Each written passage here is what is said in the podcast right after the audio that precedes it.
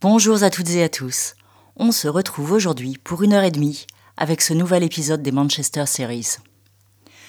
En septembre 2021, on accueillait Tom Sharkett pour un mix exclusif sous le chapeau de W.H. Lung, un groupe dont il est l'un des fondateurs et qui emprunte autant au krautrock qu'à la synth-pop et au post-punk, signé sur l'un des labels les plus ambitieux de Manchester, Melodic Records. Avide producteur qui n'en est pas à son premier remix et DJ aguerri qui se réjouit de mixer la dance, la disco sombre et les ambiances plus cosmiques, il n'a pas fallu attendre très longtemps pour que Tom ait envie d'aller un peu plus loin et de lancer son projet solo. Il délaisse son instrument de prédilection, la guitare, pour explorer la palette que lui offrent les synthétiseurs, expérimenter et réinterpréter les 20 dernières années de musique électro avec un style bien à lui, qui embrasse les bizarreries des machines un peu vieilles et un peu cassées. Et c'est sur l'iconique label Optimo Music, basé à Glasgow, que son premier EP est sorti il y a presque un an, avec un deuxième EP, It's Not That Deep, qui vient tout juste d'être finalisé et qui devrait sortir en juin, toujours chez Optimo Music. Le goût du clubbing en marge, la découverte des artistes pionniers du genre, la stimulation venant des artistes des dernières décennies comme The Cure et Suicide, ou plus contemporains comme Daniel Avery et Kelly Lee Owens, nourrissent son travail autant que les cercles de musiciens qui gravitent autour de lui et de son groupe. Et c'est une envie d'apprendre et d'évoluer qu'on ressent avant tout chez lui. Avant de poser quelques questions à Tom, on écoute tout de suite l'un de ses titres, Jealousy, en collaboration avec System Olympia.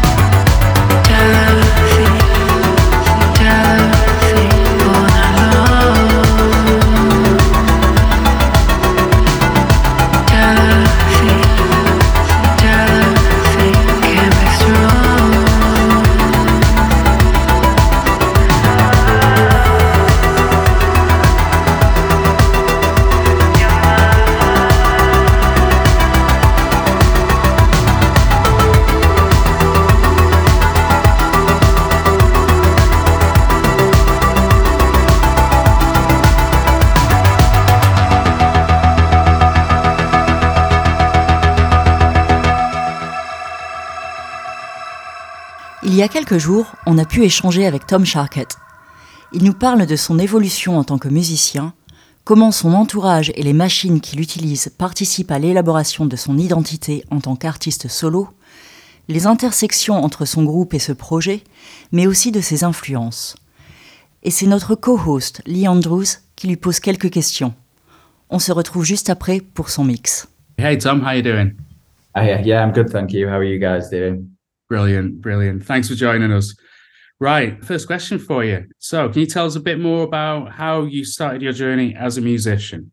I've heard you played in bands with the original WH Lung's bassist and the singer from pretty young age. How did it all start? And where where did you grow up? Are you based, uh, you know, from Manchester or from further afield? Yeah, so I grew I grew up in Tameside, so I'm from Hyde. I was born in Ashton, so like that the world of Greater Manchester. So yeah, I've been here for. I did. I lived in Leeds momentarily for about five years when I was a bit younger, but other than that, I've just been around here and Todmorden, so I've not gone very far. uh, but yeah, just from when I was at school, I sort of I started playing guitar and drums first, really, when I was probably about 12, uh, 11 or 12 or something. Because um, my dad had played in bands. And so he just had a guitar around, and I just used to.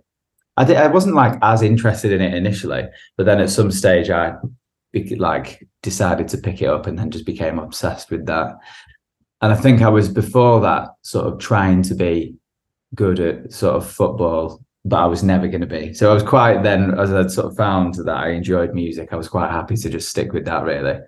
And then from there, yeah, it was just in a few bands with just people, just friends from school and stuff like that. Um, which started off as the first one I was in was basically like a Nirvana cover band. I think we we covered so many Nirvana songs over the course.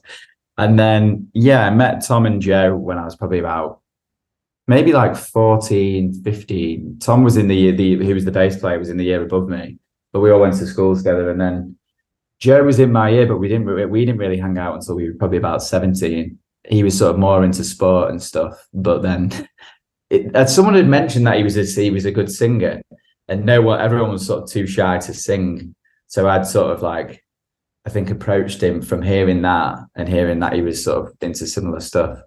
And then we just became like really good mates and yeah and then we didn't really form we didn't really form anything to do with WH Lung until we were about 21 so quite a while later but we were always just playing and recording music I mean I think this month the WH Lung have been going for six years I think. Because our first gig was at yeah 2017 May 2017 so yeah I'm not quite sure how that's happened now really. Um but yeah, just just sort of through that, and then as as the band has gone on, and our producer Matt Peel, who we've worked with from on both albums, and sort of before that as well, we'd basically he he's just showed us loads of um loads of like different like synths basically and drum machines and different ways of recording, and I've just slowly slowly gone more in that direction. I still love playing guitar, and I kind I kind of feel I've come a bit full circle actually into just some of the band's new songs are sort of more just how they how it perhaps was when we started. But over the years, I've definitely started guitar and drums and then just branched out into doing different bits and bobs really. Well, that kind of brings me on to my next question, which is I mean, the band's going great. You know, there's lots of good stuff going on there, and your separate projects just kind of starting to gain traction and getting off off the ground. And it's, you know, the two kind of pretty different kind of projects. Is there any clash going on there in terms of time and you know energy, or do they fit quite well together for you? I mean, in terms of rehearsing and you know all that kind of thing. I know it's a it's a busy life, so how do you find kind of juggling the two? You know. It's yeah, it's been okay. I think like Joe's like and all the other bands are like really supportive of of me doing my own thing as well.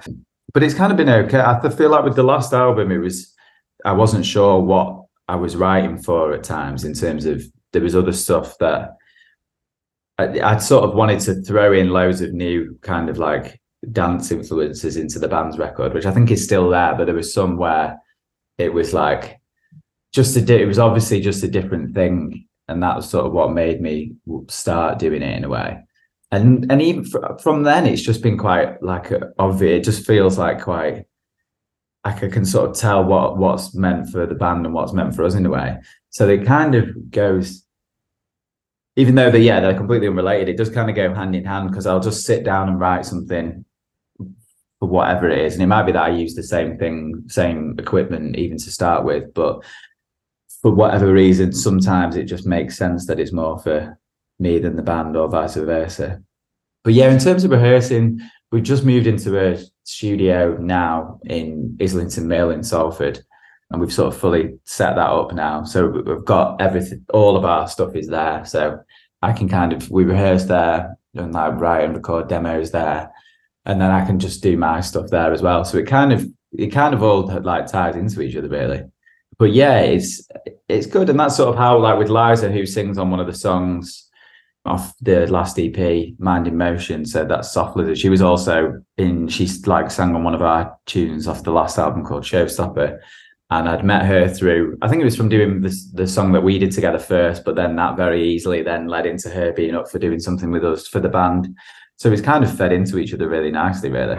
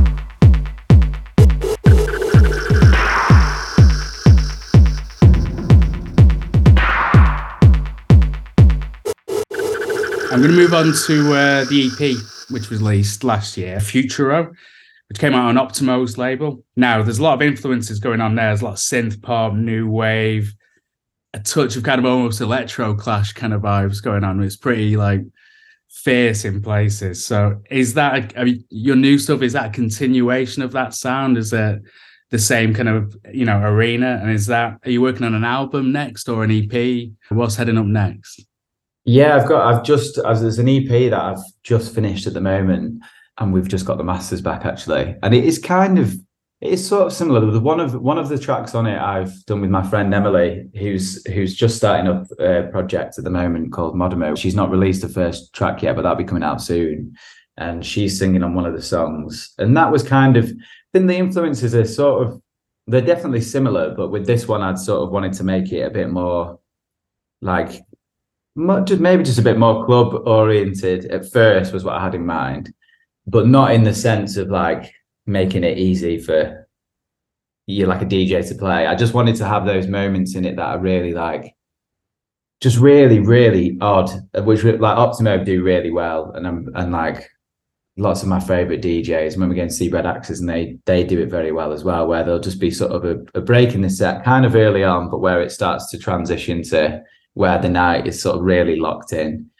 And there's just these sort of like, you know, it's just these really odd sounds or something, or there'll just be like a gap and, and you just sort of like, wow. And then you feel, it just feels like the night is taking a shift to sort of a different level. So I kind of wanted to, to, to write a track like that. So the track I've done with Emily is sort of more inspired by, yeah, just the weird stuff that you hear at clubs. Um, and I did think that, especially after the last Optimo residency that we went to with the Berkeley Suite. But yeah, the loads of I think all of my favorite sets have that sort of moment in it. And then the other the other tune, the the sort of B side, even though it will just be a digital single, but I'd sort of had it in mind with just two the two that go well together. Um, is one that I actually had written at the same time as the other stuff or the last EP and I had like a, this hook for it, and I was just like, is this good or is this like a bit cheesy? and I left it. I must have left it for like eighteen months because I wrote the I wrote like the Futuro EP over quite a long. wasn't that long period. It was basically like the in the pandemic was when I did that. So I was just writing loads of stuff at the same time, and I just for this other song I had just this idea, and I went back to that, and I'm glad that I did really. Um, but before I sort of started recording that in properly. I tried. I'd already recorded a demo of it, and I I did a few dates with the Working Men's Club last November, um, and I thought I'll see how it goes down, sort of live first. And it seemed to go. It was just really fun to play, and it seems to people seem to respond to it well. So I thought I'll just go ahead and, and record that as well. But yeah, I think definitely with the with the like influences that you say, I think especially with Electro Clash, I was just like just a bit too young, I think, to really have, have been on like just known about it. But it's like right up my street, a lot of it. And so when, when I listened to it retrospectively, I was like, oh, this is great. I just had it all to discover. Andy, who manages the band, and his wife Lou, actually, who DJs as well, had shown me loads of stuff, which which started to just change what I was listening to. Like it was probably when I was about twenty five, and then I just went on like probably like a two or three year just deep dive into everything that I could get my hands on and stuff like electro, like yeah, all all sorts of stuff. And like Erol Alkan obviously a big DJ for that sort of stuff is someone that I've always really liked as well. So there's definitely some of that in there.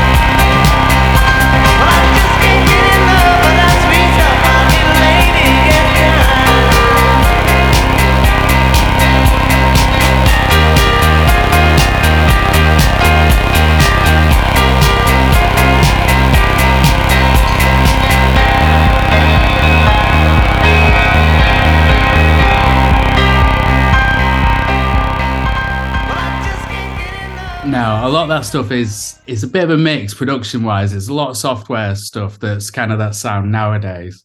But I remember back then a lot of it was just pretty straight up hardware rigs and really yeah. tough kind of sounds. What's the setup that you use? Is the studio setup the live setup or is it more hardware on stage and more software based in the studio? It's sort of predominantly definitely predominantly hardware based and live it definitely is um which I've just sort of I think there's like an eternal struggle of how to do a live set as a like one person who doesn't sing live as well, and how to make that interesting.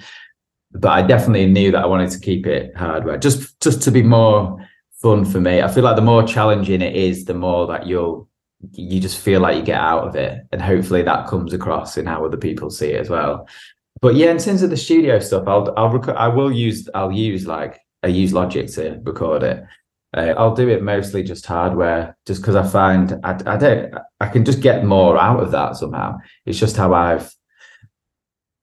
It seemed really daunting to me initially. Um, sort of a deep dive into something like Ableton. I'd love I would love to know more about how to do it, but it's always just sort of seemed really overwhelming to me. And what I've got most results out of just generally from the band as well is just uh, it's just just play, playing like either the instruments or what I've got there, and not using the computer to record it, but not loads more than that.